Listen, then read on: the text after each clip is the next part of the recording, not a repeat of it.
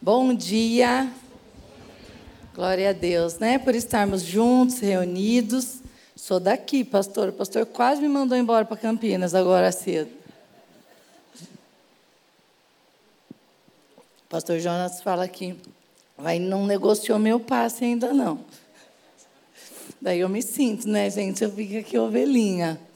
Gente, é um privilégio falar sobre família. Como eu amo falar desse assunto, como isso arde o meu coração, é algo de fato que está no meu propósito de vida. E Deus, sabendo disso, me tirou de vários lugares e me trouxe para essa igreja aqui, que o DNA dela é família. Então, a primeira coisa que eu né, vou, não vou perder a oportunidade de abrir é agradecendo os meus pastores, porque eu sou filha espiritual de vocês. Cada um de vocês, quando olha o pastor Fernando, pastor Samuel, Rafael, Jonas, Fabi, pastora Marília, eu fui moldada por cada um de vocês. Nunca perdi a oportunidade de cravar no meu coração coisas que eu aprendi com vocês.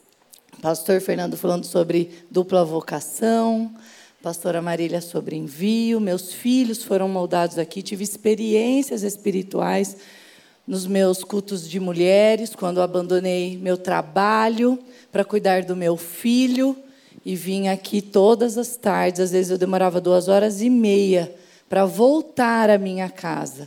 Mas aqui onde eu recebi uma palavra profética, inclusive, que Deus estava tirando o espírito de timidez do coração do meu filho. Depois aprendi mais sobre casamento, noivado com o Rafa, com a Fabi. Pastor Samuel, nas palavras me levando para um novo nível, inclusive de maturidade. Não percam a oportunidade de serem filhos espirituais desses pastores. Não percam a oportunidade de aprender culto a culto, dia a dia. Porque se nós falamos muito aqui sobre família, família sanguínea, isso tem um grande valor nós somos corpo de Cristo e, como tal, somos filhos espirituais desses pastores. Temos vivido uma geração tão apática, fria, indiferente, que tem ojeriza de autoridade. Mas é a autoridade, ela nos cura, ela é protetiva, por isso que eu não saio daqui tão fácil. Porque essa autoridade me protege como filha. Amém? Pra vocês entenderem porque eu não saio tão fácil. Vamos lá então. Nosso tema nesse congresso é na contramão da cultura. E, e, temos vários exemplos de família. E hoje eu quero falar da família de Adão e Eva. Né? Não sei se foi pregado durante essa semana, não consegui acompanhar, mas vamos lá. Estamos no mês de família e durante esse período, então, refletimos, oramos, estudamos nas células, nos cultos sobre o padrão familiar e como a família ela impacta fortalecimento de identidade, crescimento e desenvolvimento de pessoas, de seres humanos, de filhos. O que é família? Família, segundo o dicionário, então, é um agrupamento de pessoas. É onde pessoas vivem sob o mesmo teto. Hoje nós falamos sobre famílias mosaico, por exemplo, diferentes configurações familiares, famílias que se dissolvem, se refazem e usam esse termo porque pegam esse conceito. Pessoas que moram no mesmo teto. Você traz mais depois, pastor? Estou bebendo um monte. Então, pessoas ligadas também por um casamento, por uma filiação, por uma adoção. Família é vínculo, é conexão de pessoas debaixo de um mesmo espaço, de um mesmo teto, pelo sangue ou pelo amor. Vocês são a minha família em Cristo. Me sinto irmã de muita gente aqui, abuso dessa boa vontade, né? Já chego, abraço, beijo, me sinto pertencente, acolhida, conectada. Famílias são, então, as pessoas que nós amamos, que nós desejamos estar juntos, juntos em datas importantes, junto num domingo estirado num sofá. Famílias são aquelas pessoas que nós queremos estar grudadinhos. E isso ocorre, essa necessidade de nós estarmos juntos. Vamos falar então da família consanguínea, porque é lá onde nascem todas as nossas crenças, os nossos pensamentos, a nossa forma de ser, de estar, de compreender o mundo, de nos conectar com a realidade. Família é o eixo de socialização primária de um indivíduo. Quem ele vai aprender a ser, pensar, estar. É na família que são colocadas as nossas lentes para enxergar o mundo. A gente nasce meio cegueta, né? E na família, ali na primeira infância, vai sendo desenvolvida, é, vão sendo desenvolvidas essas lentes. Ó, oh, não vai por aqui, vai por ali. Ó, oh, isso aqui perigoso, isso aqui é bom. A família ela deve ser esse lugar e é um lugar protetivo, é um lugar de orientação. E esse conceito, então, que vai sendo entendido por nós como pessoas, como sujeitos, vai delineando, inclusive, nossos padrões civis de sociedade e, da mesma forma, de igreja, de convivência como corpo de Cristo. Sociedade, então, foi desenvolvendo o conceito de infância, de adolescência, de juventude, do que é adulto. No Brasil, por exemplo, tivemos lá escrito conceito de infância bem conceituadinho na Constituição de 1988. Já tinha 11 anos quando foi refeita e colocada a Constituição. Continuando nesse movimento, o ECA, 1990, que vai dizer o que é uma criança, o que é um adolescente e o que eles precisam ter de garantias nesse lugar. Hoje ainda temos já o marco legal da primeira infância, outro marco que vai dizer a nós, como pais e sociedade civil, como uma criança deve ser cuidada, protegida, amparada. Tudo isso fala da importância da infância como determinante de quem nós vamos nos tornar como adultos. Quantos de nós falam, bem, eu sou assim porque meu pai, porque a minha mãe, é que lá na minha família era assim, era desse jeito. Nós falamos de padrões familiares. Eu casei com 20 anos eu já estou casada há 24, esse ano eu vou fazer 24 anos de casada. Eu já vivo mais com o meu marido do que vivi com os meus pais. Muitos de vocês aqui na mesma situação. Então é estranho que a gente fale desse padrão de nossa família de origem para determinar, inclusive, comportamentos disfuncionais que nós vivemos hoje. Sim ou não? Sim. Mas nós usamos isso como um escudo para as nossas defesas emocionais. Usamos isso, inclusive, como uma justificativa do nosso comportamento. E não paramos para pensar nessas questões. O fato é que esse cuidado integral da infância e da adolescência vai determinar quem serão os seus filhos, ou quem eles já são, inclusive. É importante ressaltar isso, né, do ponto de vista positivo. Eu tenho a oportunidade de determinar a qualidade emocional e espiritual de quem serão os meus filhos na vida adulta. Eu não estou falando de determinismos negativos, eu estou falando de determinismos positivos.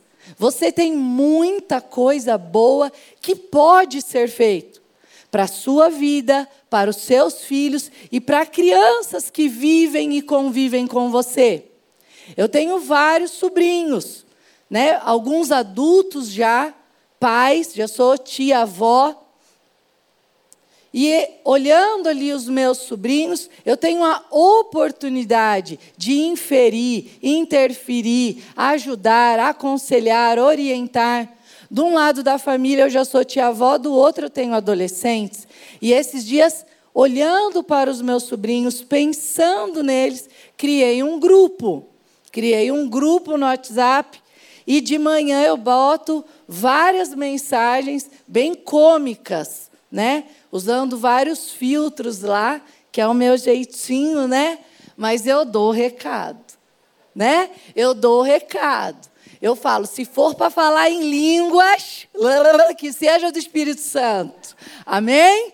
Então, usa a boca para falar do Senhor. E eu vou brincando, e isso vai protegendo as experiências deles. Porque eu tenho certeza que a hora que eles chegarem na escola e alguém quiser falar uma língua estranha, né? Eles vão lembrar que de manhã ouviram a tia falando aquilo. Aspectos protetivos da infância que são vividos nas nossas experiências. As experiências, então, são as grandes oportunidades para nós moldarmos e cuidarmos da nossa família. Família sanguínea, família de origem, família espiritual, família relacional, família parental. Nós somos uma igreja celular. Né? Nós somos uma igreja que vive em células. Quando nós convivemos em célula, nós temos uma grande oportunidade de sermos cuidados, que outras pessoas cuidem dos nossos filhos e que a gente cuide dos filhos dos outros. Muito cuidado, os meus estão na casa de amigos. E toda vez que fica, eu volto, eu falo: e aí? Onde eu preciso melhorar? O que você viu aí que eu preciso reconduzir? transformar na minha casa. O que eu preciso fazer? E eu brinco com esses amigos, eu falo: esquece que é a mamãe educadora, né? Porque na multidão de conselheiros tem sabedoria. Amém? Ah, se nós soubéssemos então que na infância tudo isso é feito, né? Porque eu nasci em 77 e meu pai me colocou para assistir a Copa de 86 vi a Argentina ser campeã. Que trauma, gente! Não deveria ter sido exposta a essas coisas. Nós somos expostos a coisas e traumas que nós não desejávamos, porque esse convívio vai nos moldando. Padrão de família, lá em Gênesis 2, versículo 18, o Senhor entende família como um lugar de troca, como uma via de mão dupla. Repita comigo: via de mão dupla. Esse é o projeto de Deus. Uns aos outros. De tudo que você vai guardar nessa manhã, eu quero que você guarde isso. Uns aos outros. O Senhor, quando fez Adão, olhou e falou: Não é bom que o homem fique só. Não é bom. Eu vou fazer uma companheira que lhe corresponda. Chamou os dois e falou: agora vocês têm um monte de filho, se relacionem mutuamente, se auxiliem. O projeto do reino é um projeto de uns aos outros, de uma via de mão dupla. E é essa mentalidade que deve delinear o nosso comportamento. Você pode sair daqui e sair filosofando em cima de tudo que eu falei, mas não é esse o objetivo. O objetivo é que você saia praticando. É a prática de fé. Quando eu era criança, eu ouvia cristãos de diferentes denominações usarem aquele termo, mas eu não sou praticante. E nós nos tornamos de uma denominação, meus pais se converteram, quero respeitar aqui, falar de uma forma respeitosa, mas nós fomos para uma doutrina, para uma religião que era de fato praticante. Porque ouvíamos de onde estávamos que lá existiam pessoas que não eram praticantes. E isso lá na década de 80 era muito visível, mas hoje nós temos vivido um fenômeno de cristãos protestantes não praticantes. E isso é um esfriamento da nossa fé.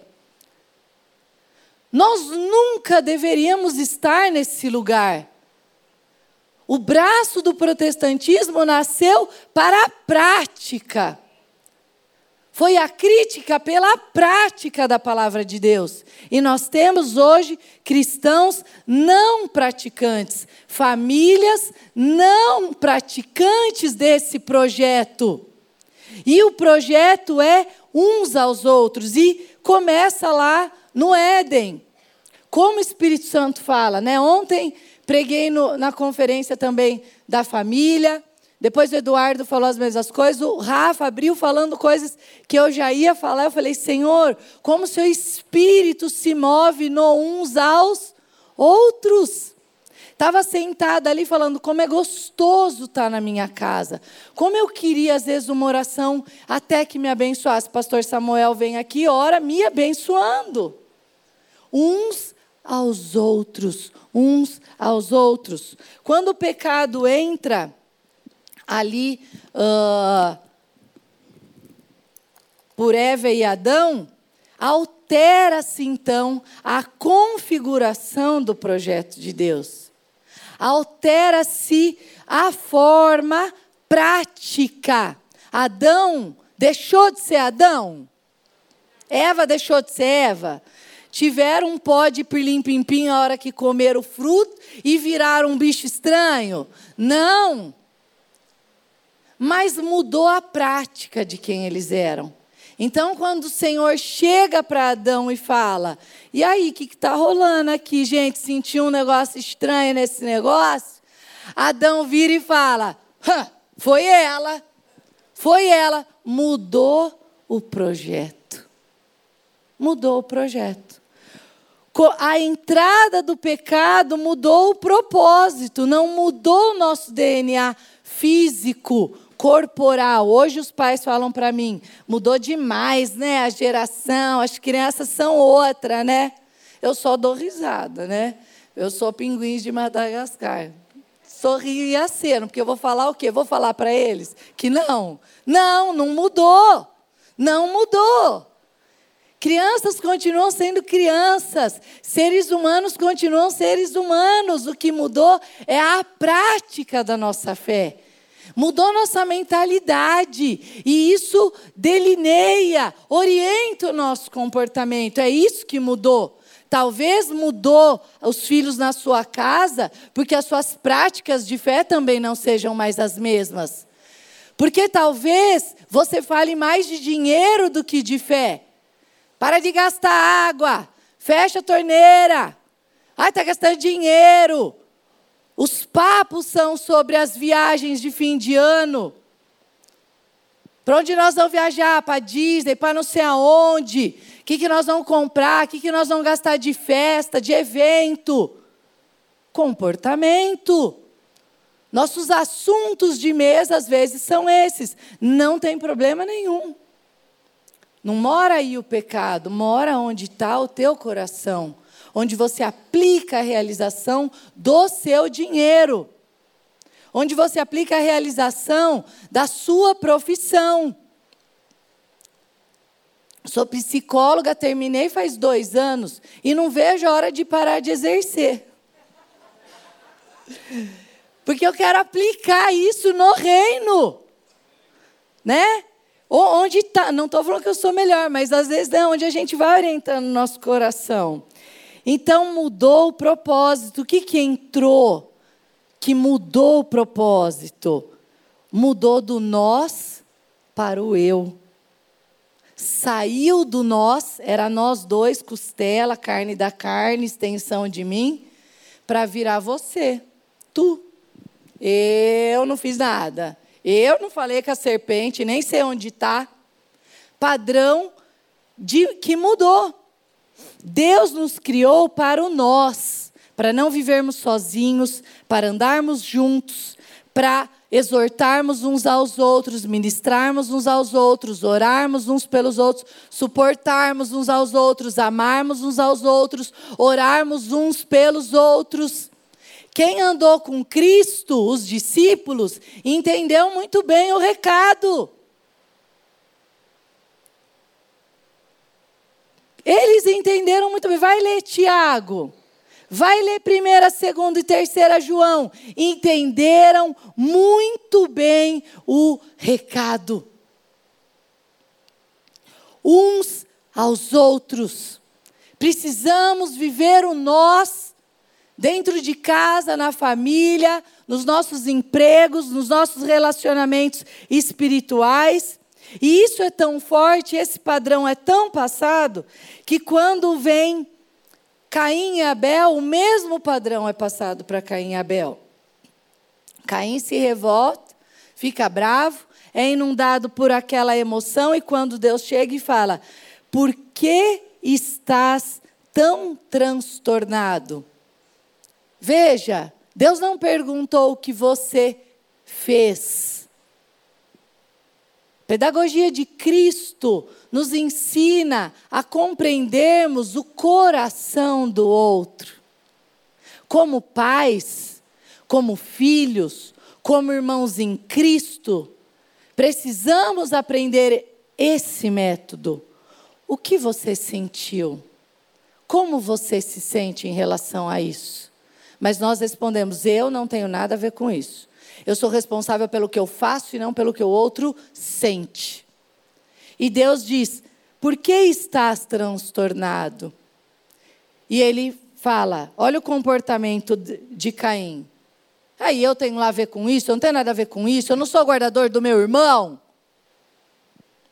E Deus fala: olha, né, quando ele já está nervoso e angustiado, porque o Senhor não aceitou a oferta dele, Deus vai lá e orienta. Ó, cuidado, o pecado está à porta, à sua espera e deseja controlá-lo, mas é você quem deve dominá-lo. Olha a pedagogia de Deus, de Deus, do próprio Deus. O que você sente, o que você está sentindo? Está transtornado? Não está legal porque eu não aceitei a sua oferta? Então, deixa eu te dar um recado.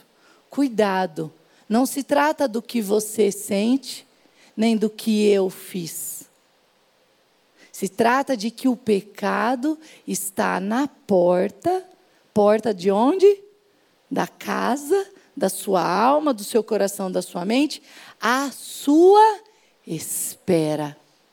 Todos os dias, quando nós acordamos de manhã, quando nós olhamos os extratos da nossa conta bancária, quando nós vemos os nossos filhos, quando nós conversamos com o nosso marido, com a nossa esposa, com os nossos familiares, no nosso grupo de WhatsApp dos pastores, dos líderes da célula, da igreja, dos irmãos. Cuidado, que muitas vezes o pecado está à sua espera ali na porta. Porque não se trata do que o outro fez, não se trata do que o outro falou, não se trata de como o outro se comportou, se trata de como está o nosso coração, se trata da mudança do DNA do projeto de uns aos outros para o eu. Quando Deus questiona o comportamento de Adão e Caim, é um comportamento refratário. Não quero saber. Sai para lá. Tô nem aí. A culpa foi sua, foi ele que fez. Quais são então esses comportamentos que foram mudados pela entrada do pecado na família de Adão e Eva, que perpetuaram em Caim e Abel? Por que, que fala logo em seguida de Caim e Abel? Que é para você e eu sabermos que se a gente não mudar, os nossos filhos serão iguais e piores. Porque Adão não matou, mas Caim matou. Pro, o que está sendo dito para nós é presta atenção. Se você não mudar o padrão de como você se sente, de como você pensa, de como você enxerga as situações, pode piorar. Mas essa mensagem não é para trazer culpa ao seu coração, não é para trazer peso. Muitos enxergam dessa maneira. Os perfeccionistas aqui vão sair desesperados, né? Não saia, os ansiosos, meu Deus, o que eu preciso fazer? Os orgulhosos, quem é essa mulher que nos fala nessa manhã? Né? Mas não se trata disso. Se trata de como nós temos esperança para mudar. Porque Deus, olhando todo esse cenário, ainda assim nos enviou Cristo para pagar o pecado seu, meu, do meu filho, da minha filha, do meu neto, do meu bisneto, do meu tataraneto, do meu, sei lá quantos netos eu tiver, porque a misericórdia dele se estende até mil gerações. Mil, mil, mil. Isso é tão lindo. Eu tirei minha cidadania agora. E eu queria a cidadania pelo mesmo motivo que todo mundo quer, né? Ter a cidadania. Poder ir e vir, trabalhar, estudar, enviar os filhos, enfim. Mas resolvi escrever um livro com o meu tio. E escrevemos um livro de toda a família. Eu juntei os dados de todos os meus tios avós, e todos os filhos e filhos dos filhos, e todo mundo, e juntamos e fizemos um livro e colocamos todas as fotos, todas as informações, toda a árvore genealógica, e sentei com os meus filhos e falei: Olha de onde o Senhor nos tirou no império das trevas e nos trouxe para um reino de luz.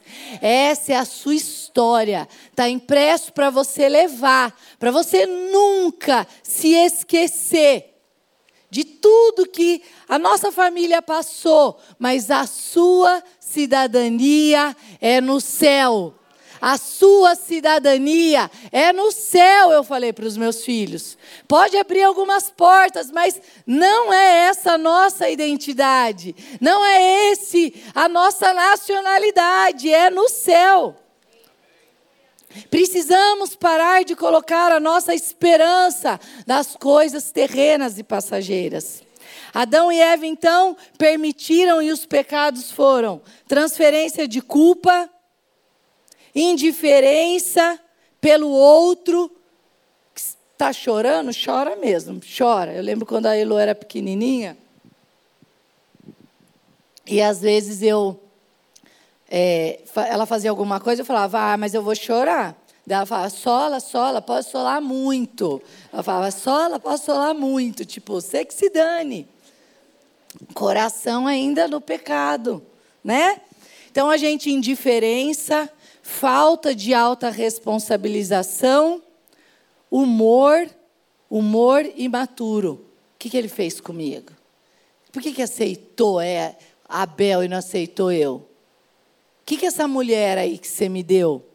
Humor imaturo. Algo que eu aprendi aqui nessa igreja quando falamos sobre espiritualidade saudável e hoje, inclusive, é o lema do meu propósito e ministério no meu Instagram, eu falo sobre famílias emocionalmente e espiritualmente saudáveis. Aprendi aqui. Sou filha. Sou filha. Aprendi, peguei e multipliquei. Esse é o propósito de Deus. Fluir uns aos outros. Uns aos outros. Amém? E falo tudo que aprendi aqui lá. O povo acha que é meu, não é meu, não. Vem do reino, vem dessa fonte inesgotável de troca. E torna então o nosso humor imaturo, infantil. Eu não tenho culpa de nada, eu sou vítima. A forma como nós lidamos com as nossas emoções mostra o tamanho da nossa maturidade ou imaturidade espiritual. Queridos, você pode ser muito maduro espiritualmente, você pode ser uma bênção.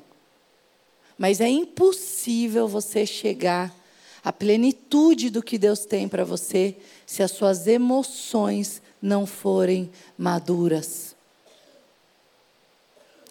O seu grau de maturidade emocional revela o grau da sua maturidade espiritual.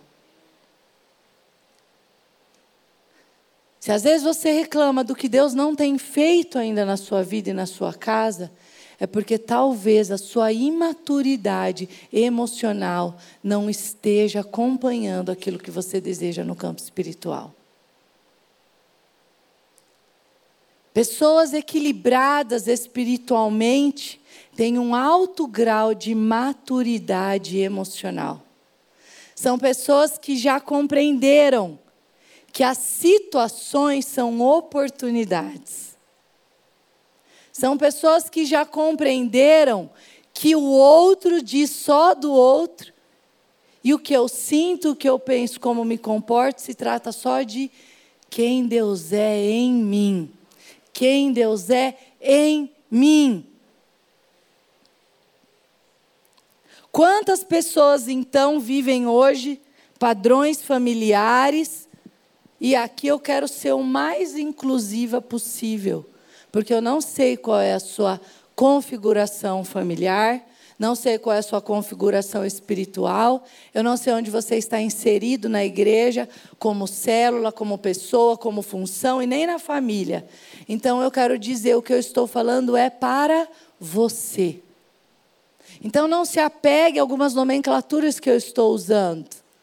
Se eu estou falando de pai, de mãe, no masculino ou no feminino, eu, mas eu quero falar o seu coração a despeito da sua situação, é para você. É para você. Então, a partir de agora, o que eu falar é para você. Amém? Porque às vezes a gente sai da igreja e fala: a palavra não foi para mim. Meu marido devia estar tá aqui. Minha mulher devia estar tá aqui. Minha cunhada tinha que estar tá aqui. Não, é para você. Tá bom? Não deixa cair no, no solo espinhoso aí.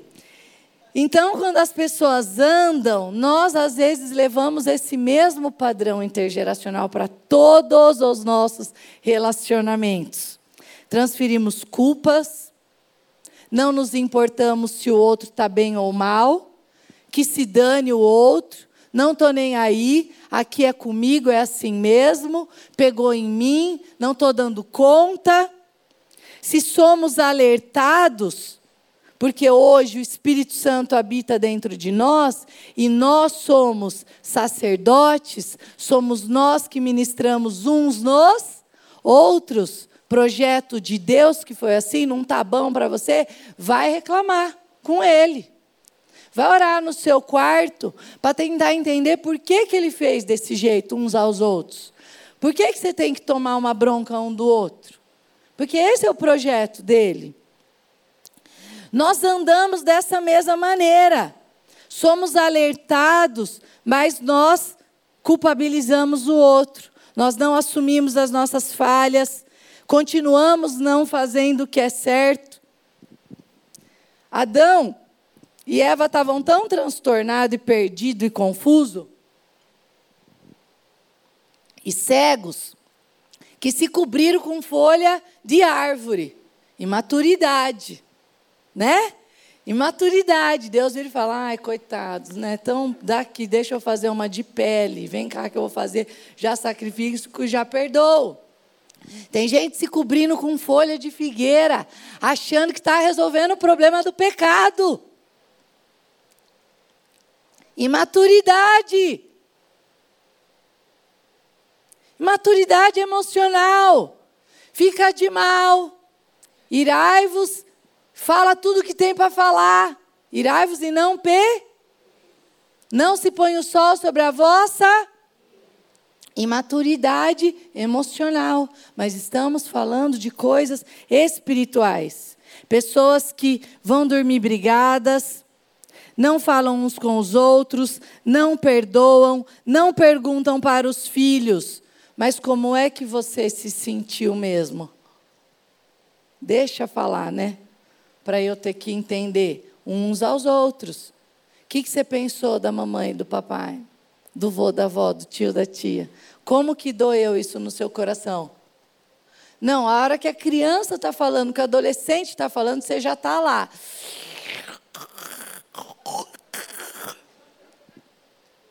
Né?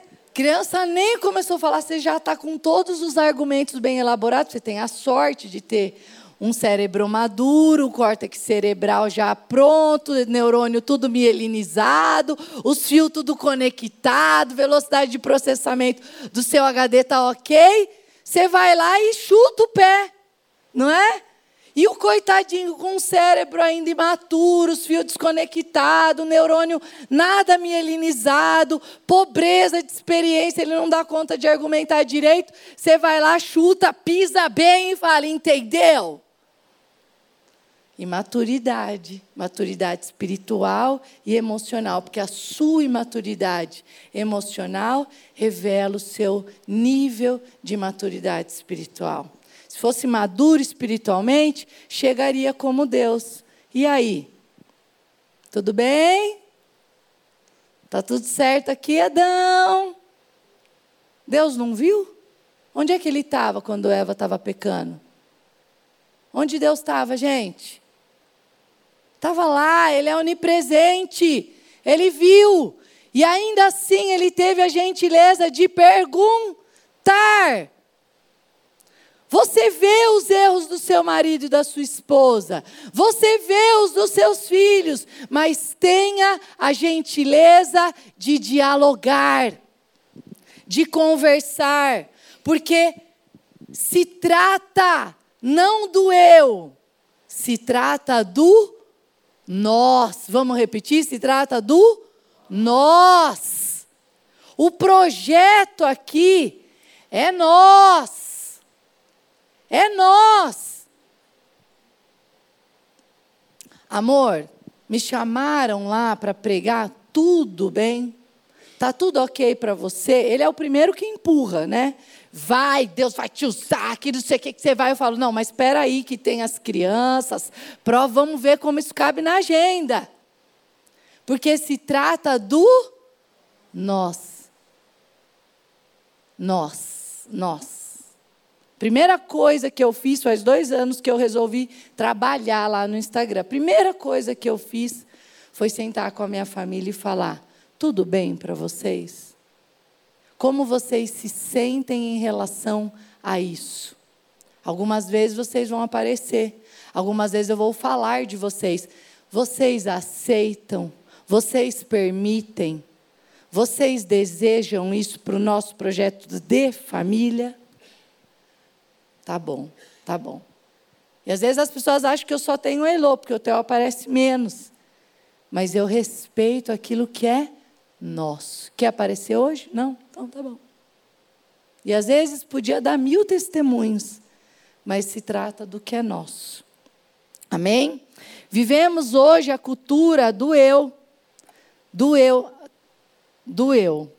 Eu não estou bem, eu não quero. Estamos educando os nossos filhos com esses mesmos padrões individuais. Ninguém mais come em família, cada um tem o seu próprio relógio. Essa é uma das coisas muito interessantes para quem faz a prática clínica. Quando a gente recebe muitos quadros de adoecimento mental, né, emocional, a gente percebe que as redes de apoio dessa pessoa, igreja, família, é, marido, mulher, filho, amigos, os relógios, cada um parece que está num fuso horário. Cada um está num horário. Marido toma café no horário que é bom para ele. A mulher toma um café no horário que é bom para ela. Os filhos vão tomar no que está bom para eles, o que eles quiserem.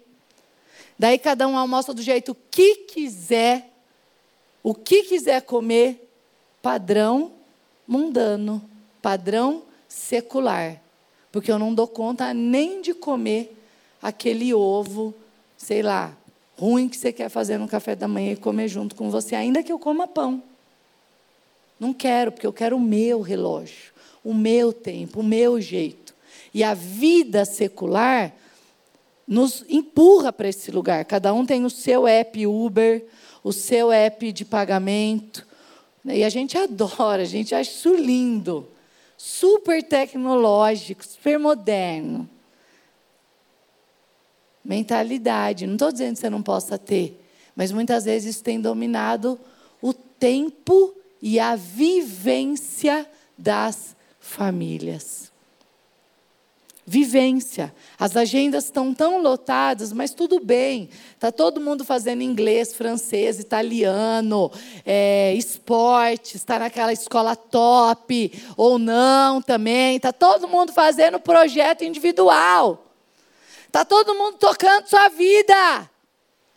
E está cheio de crente maturo, que deveria mostrar um outro padrão para o mundo. Padrões intergeracionais que nós estamos vivendo desde Adão, Caim e Abel. Não está bom, põe para fora. Tem gente que não mata o corpo, mas a, mata a alma. Que se dane, falo mesmo. Falo. Isso aí, foi isso que você fez. A gente mata o outro, depois tem que dormir com o fedor daquilo que você matou. no outro, fedor emocional.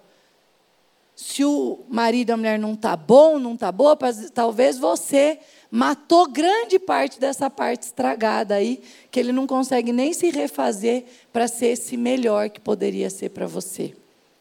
Não nos responsabilizamos mais, então, como pessoas. Para que casar? Ha! Casar é um problema, né?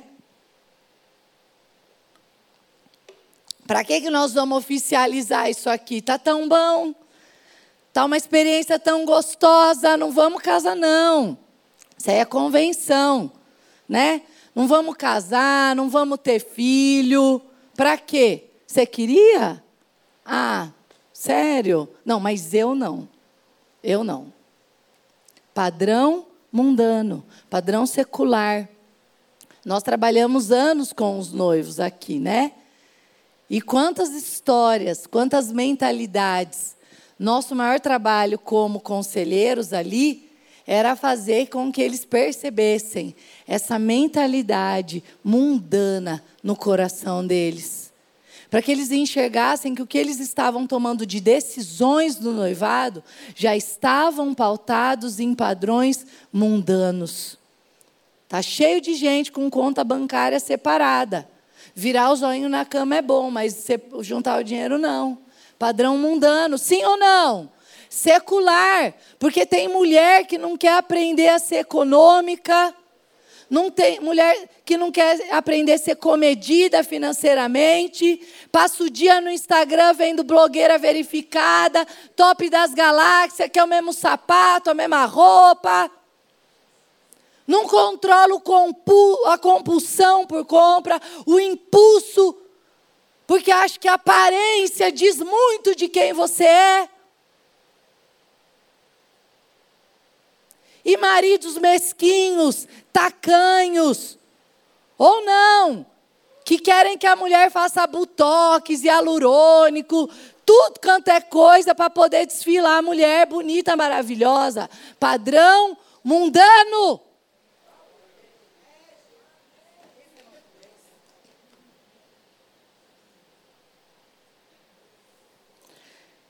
E os nossos comportamentos são que revelam o que nós temos no nosso coração.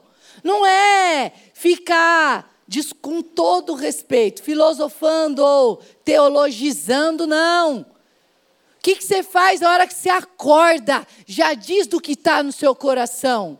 Virou o zóio, ficou bravo, emburrou. Já diz da tua prática de fé. Seus planos já dizem da tua prática de fé, os seus desejos dizem da tua prática de fé.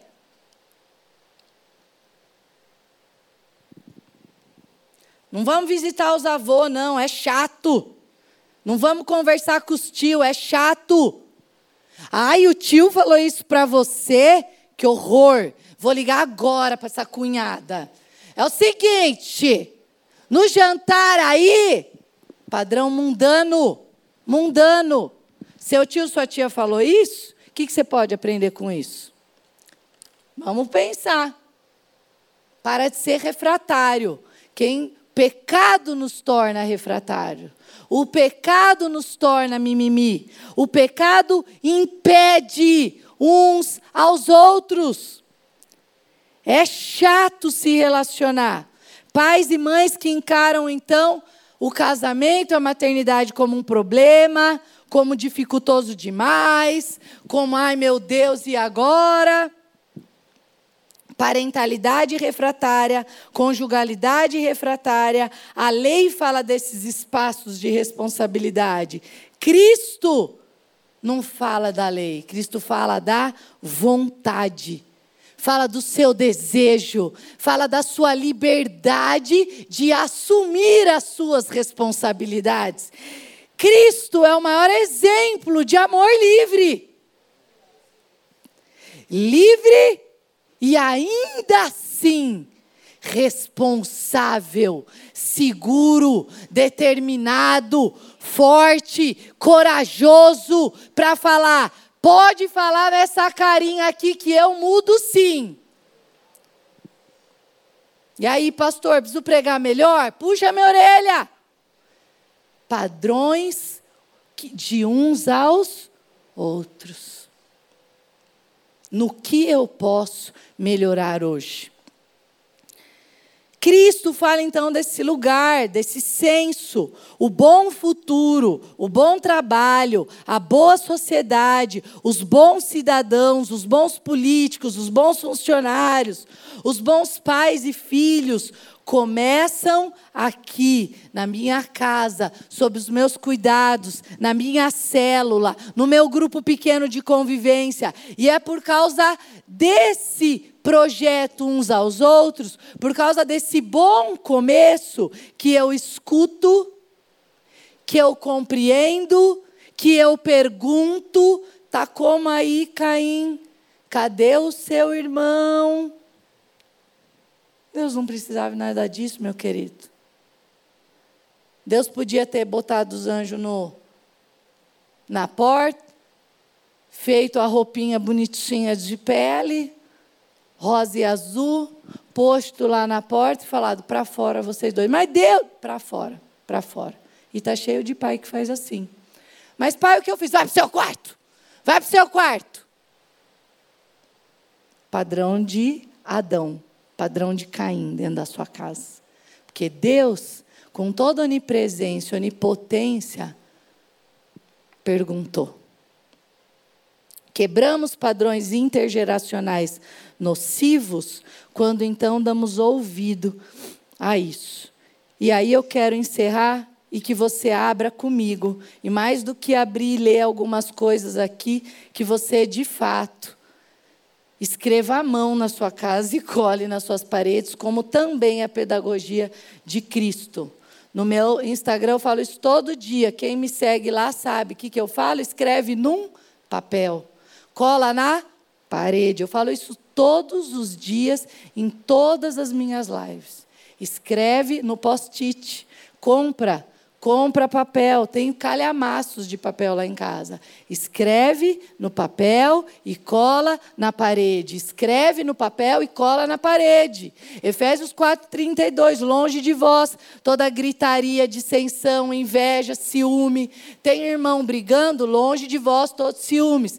Longe de vós toda inveja, longe de vós toda gritaria, longe de vós toda imoralidade sexual. Deixa grudado lá até o dia que seu coração e seus olhos não precisarem mais disso. Até que isso tiver entrado no seu coração. Enquanto Cristo não veio, ficava nas paredes, nos umbrais da porta. O anjo sabia quem era israelita, quem não. Mas falou: faz o sacrifício e passa o sangue no umbral. Amor de liberdade, de responsabilidade. Passa se você quiser. Faz se você quiser. Mas Ele deseja que você faça até o dia que de fato o Espírito Santo habite dentro de você. Que a voz do doce Espírito seja mais audível até o dia que você fale como Gálatas 2:20, já não sou eu, mas quem vivo, mas Cristo vive em mim.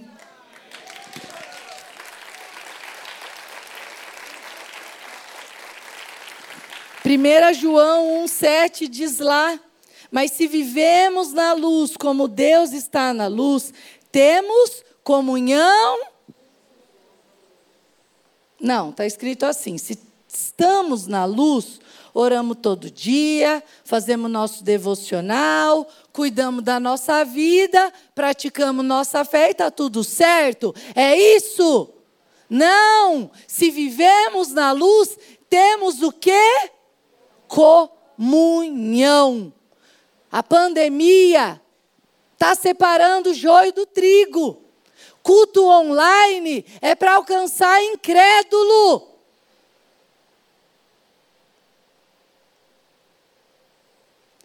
Crente vive na luz, vive em comunhão.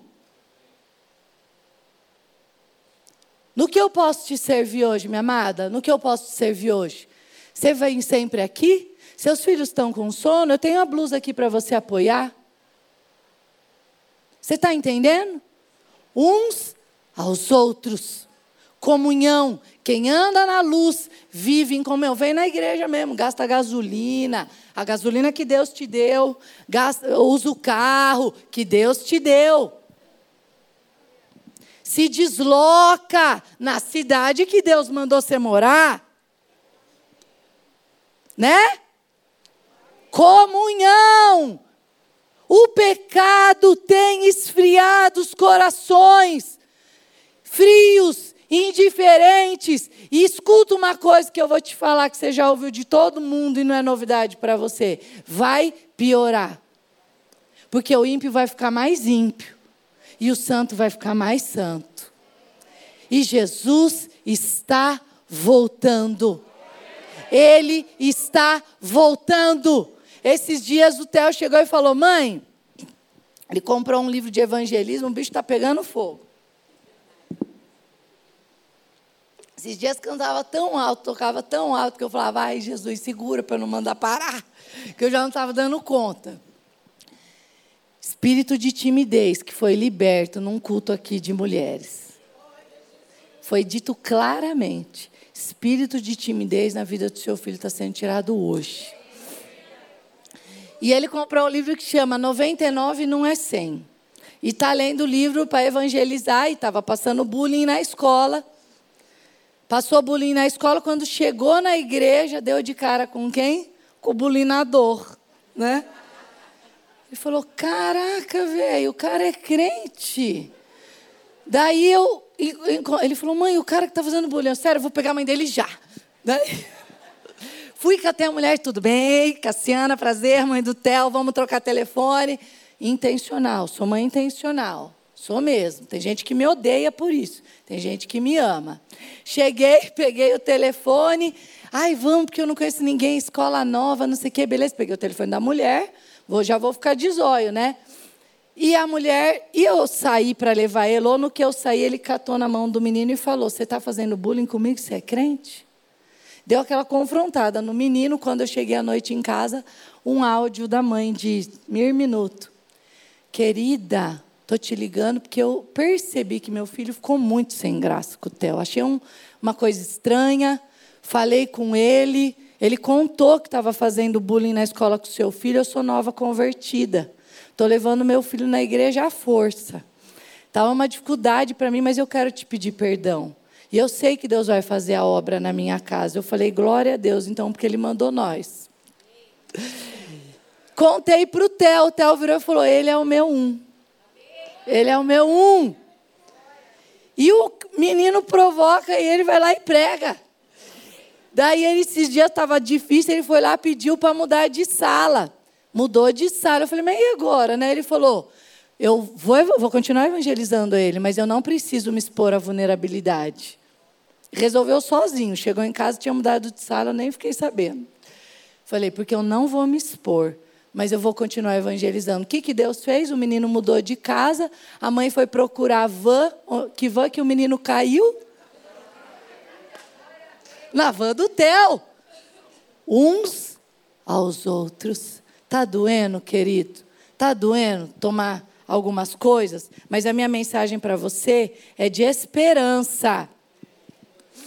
1 João, 2 e 3 João fala: nós temos comunhão, nós vivemos uns com os outros, nós rompemos e quebramos esses padrões quando nós entendemos o que está escrito ali em 1 João 3, 4 a 24. Toda vez estou esquecendo os óculos, esqueci que eu passei dos 40.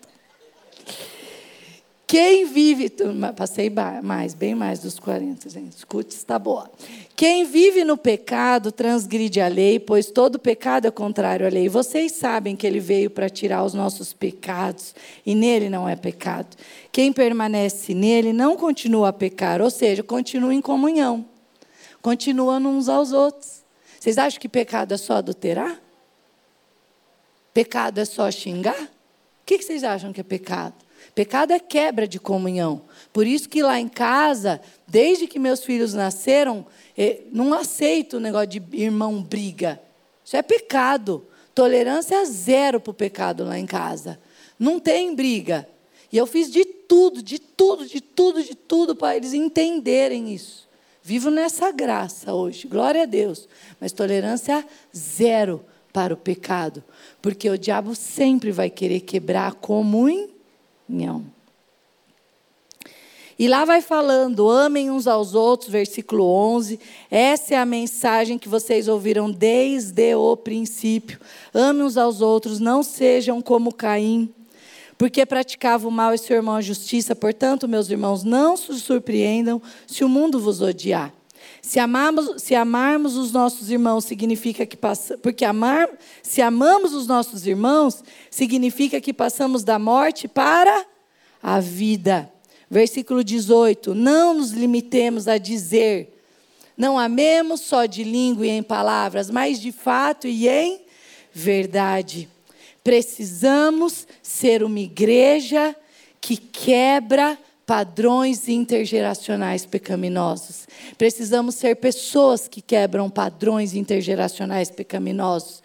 Precisamos viver uma nova identidade de família, porque se por Adão e Eva entraram o pecado, por Cristo nós fomos lavados desse mesmo pecado. Esse é o padrão. Esse é o modelo. Cristo é o nosso modelo. Nós somos adotados. Nossa cidadania é no céu. Nós somos cristãos. Esse é o nosso nome e sobrenome. Precisamos viver o amor. A resposta contra a cultura e mentalidade do mundo andarmos na contramão da cultura, termos famílias espiritualmente e emocionalmente saudáveis, reside em dois pilares: amar e servir. Amar e servir, amar e servir, amar e servir. Eu amo perguntando, me importando, sendo gentil fazendo uma roupinha nova de pele, servindo. Foi difícil para tu, Adão? Imagino. Serpente, como estava Eva? As asas eram bonitas, né? As asas batiam assim, falava umas palavras bonitas, né? O povo acha. Hoje, para nós, quando a gente fala serpente, a gente pensa em peçonha. Mas para Eva não era isso significado de serpente para Eva devia ser algo belo, desejável. O que, que é armadilha? O que, que é armadilha? armadilha é uma coisa que você não vê, que está escondida, e dentro dela tem algo que você deseja. armadilha é isso. Serpente era uma armadilha. Não percebeu, não viu, mas tinha lá o que desejava Java. Andar contra a cultura mundana, secular, é amar responsavelmente, exigentemente e servilmente.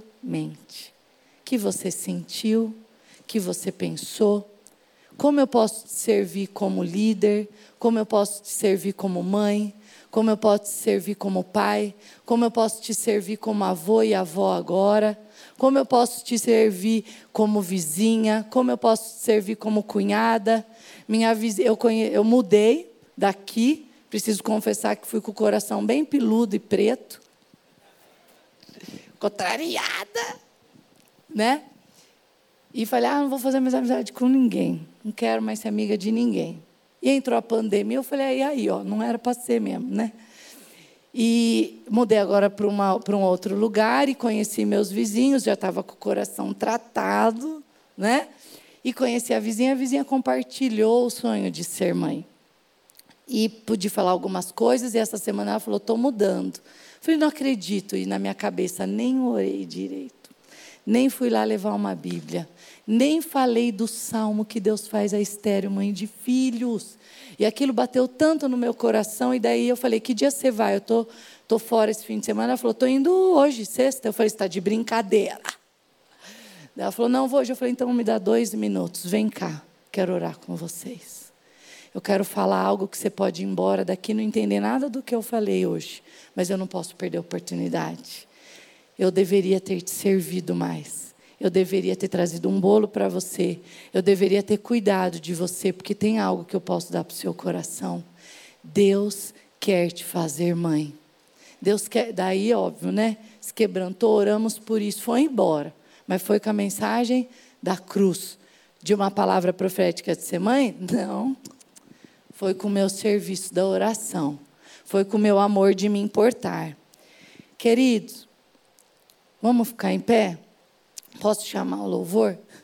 Para cantar, se é que está aqui, mas vamos orar juntos? Eu não sei qual parte da mensagem falou o seu coração. Eu não sei qual a sua situação emocional. Eu não vou perguntar da espiritual. Não sou pastora. Sou missionária. Mas o nível de maturidade seu espiritual é revelado pela sua imaturidade emocional. Como você tem realizado os teus compromissos de fé. E falar de fé é falar de uns aos outros. Como você tem sido como vizinho, vizinha, obreiro, obreira, líder, pastor. Tem adotado filhos? Tem sido refratário no cuidado desses filhos ou tem de fato entregado, ministrado e enviado? de quem você tem cuidado, parentalidade. Cristo nos fala de padrões familiares, sanguíneos, tudo começa na família. Começou tudo na família. Esse é o projeto. Mas a forma como você conduz a sua filiação diz da sua prática de fé e se você entendeu. É por isso que Cristo vem e nos adota. Ele nos lava, ele nos adota e fala: Você quer saber? Projeto de família sanguínea é o meu DNA, mas eu quero estender isso para os outros. Vocês são irmãos uns dos outros. Eu coloco meu filho como irmão de vocês. Eu tenho cura, eu tenho libertação, eu tenho restauração, eu tenho graça, e essa graça se manifesta no amor, uns aos outros, no serviço. Jesus poderia ter feito tudo sozinho, mas chamou doze. Você é doze ou você é multidão? Você pode fazer tudo sozinho, mas é melhor que você faça casando, tendo filhos, deixando fluir o amor nessa unidade celular, nuclear, chamada família. E famílias fortes geram igrejas fortes, famílias fortes geram bairros fortes, sociedades fortes empresas fortes. Feche os seus olhos, porque Deus quer ouvir a sua oração. Fale com Ele agora. Eu me arrependo, eu volto à prática das minhas primeiras obras. Eu não quero DNA de Caim, de Adão, eu quero de Cristo. É de Cristo meu DNA.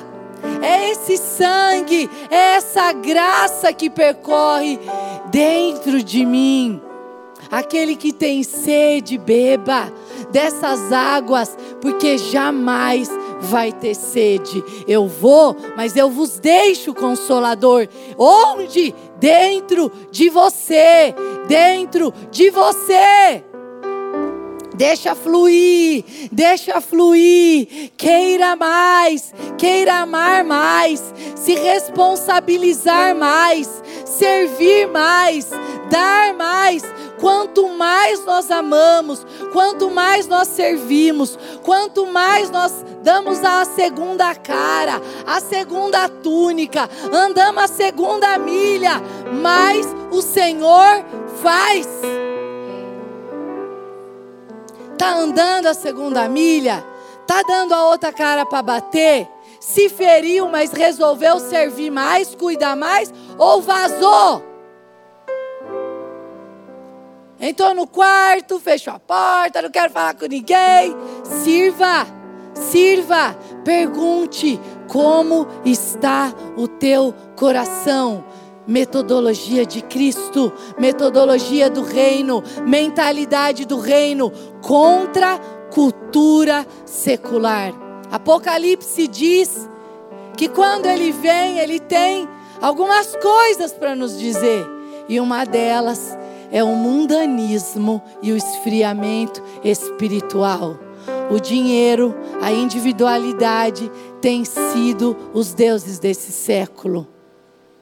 E ainda hoje ele nos chama para abandonar tudo e servir, tudo e servir, tudo e amar. Lute contra o esfriamento espiritual. Se você está ouvindo isso pela internet, eu quero ser muito direta com você. Pare de assistir o culto de pijama. Pare de assistir o culto de pantufa. Venha para comunhão, venha para uns aos outros. Igreja não é clube, mentalidade secular. Igreja é comunhão. O método ainda é o mesmo. A gente se reúne, chama os outros, ama e serve.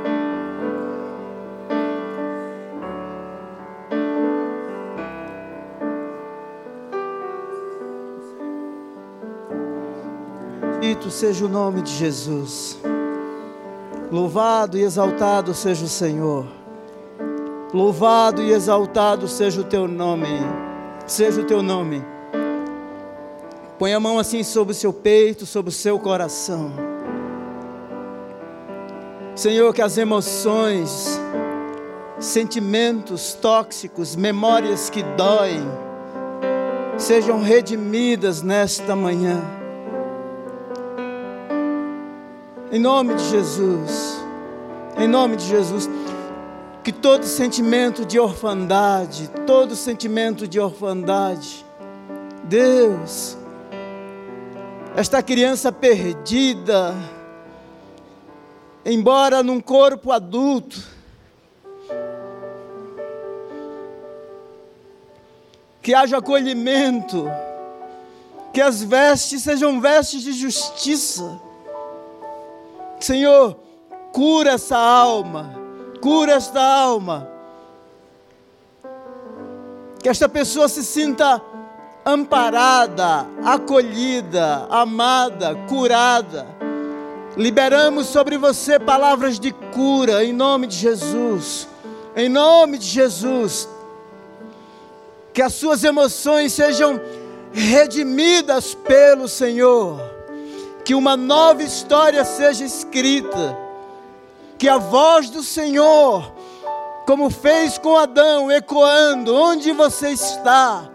Esta voz te encontrou, ele te amparou.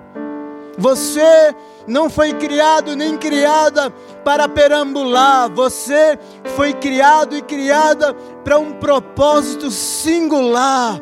A sua história está sendo escrita por aquele que te criou, por aquele que te chamou, e que apesar de perdido, perdida por muito tempo, Hoje você experimentou em dose profunda o cuidado e o amor do Deus eterno. Deus eterno. Eu quero fazer um apelo aqui, você que está ouvindo pela internet, você que está aqui, se você quer nesta manhã entregar a sua vida para Jesus, ter comunhão com Ele, eu gostaria que você assinasse assim com uma das suas mãos. Você que está nos ouvindo pela internet, vai aparecer aí um telefone, entre em contato conosco. Nós queremos cuidar de você. Queremos encaminhar você para um grupo de pastoreio, de cuidado pastoral, para que você seja amparado, amparada pelo Senhor. Você foi abençoado, abençoada nessa manhã? Fomos abençoados, não é verdade? Será que a gente pode terminar? Eu sei que pancada foi forte, né? Mas boa boa, não é? Nós vamos chegar no céu assim, às vezes a gente vai olhar assim umas cicatrizes, umas marcas, não é? De alguém que passou pela guerra. Mas que vencemos. E não vencemos sozinhos. Mil caíram ao nosso lado, dez mil à nossa direita. Ele veio contra nós por um caminho para nos destruir, mas por sete ele fugirá da nossa presença. Ele brama como um leão ao nosso derredor, mas não nos tragará, porque o Senhor está conosco.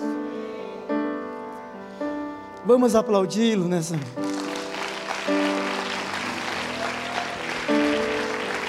Toda honra, toda glória, todo louvor e toda exaltação seja dado ao Senhor para sempre.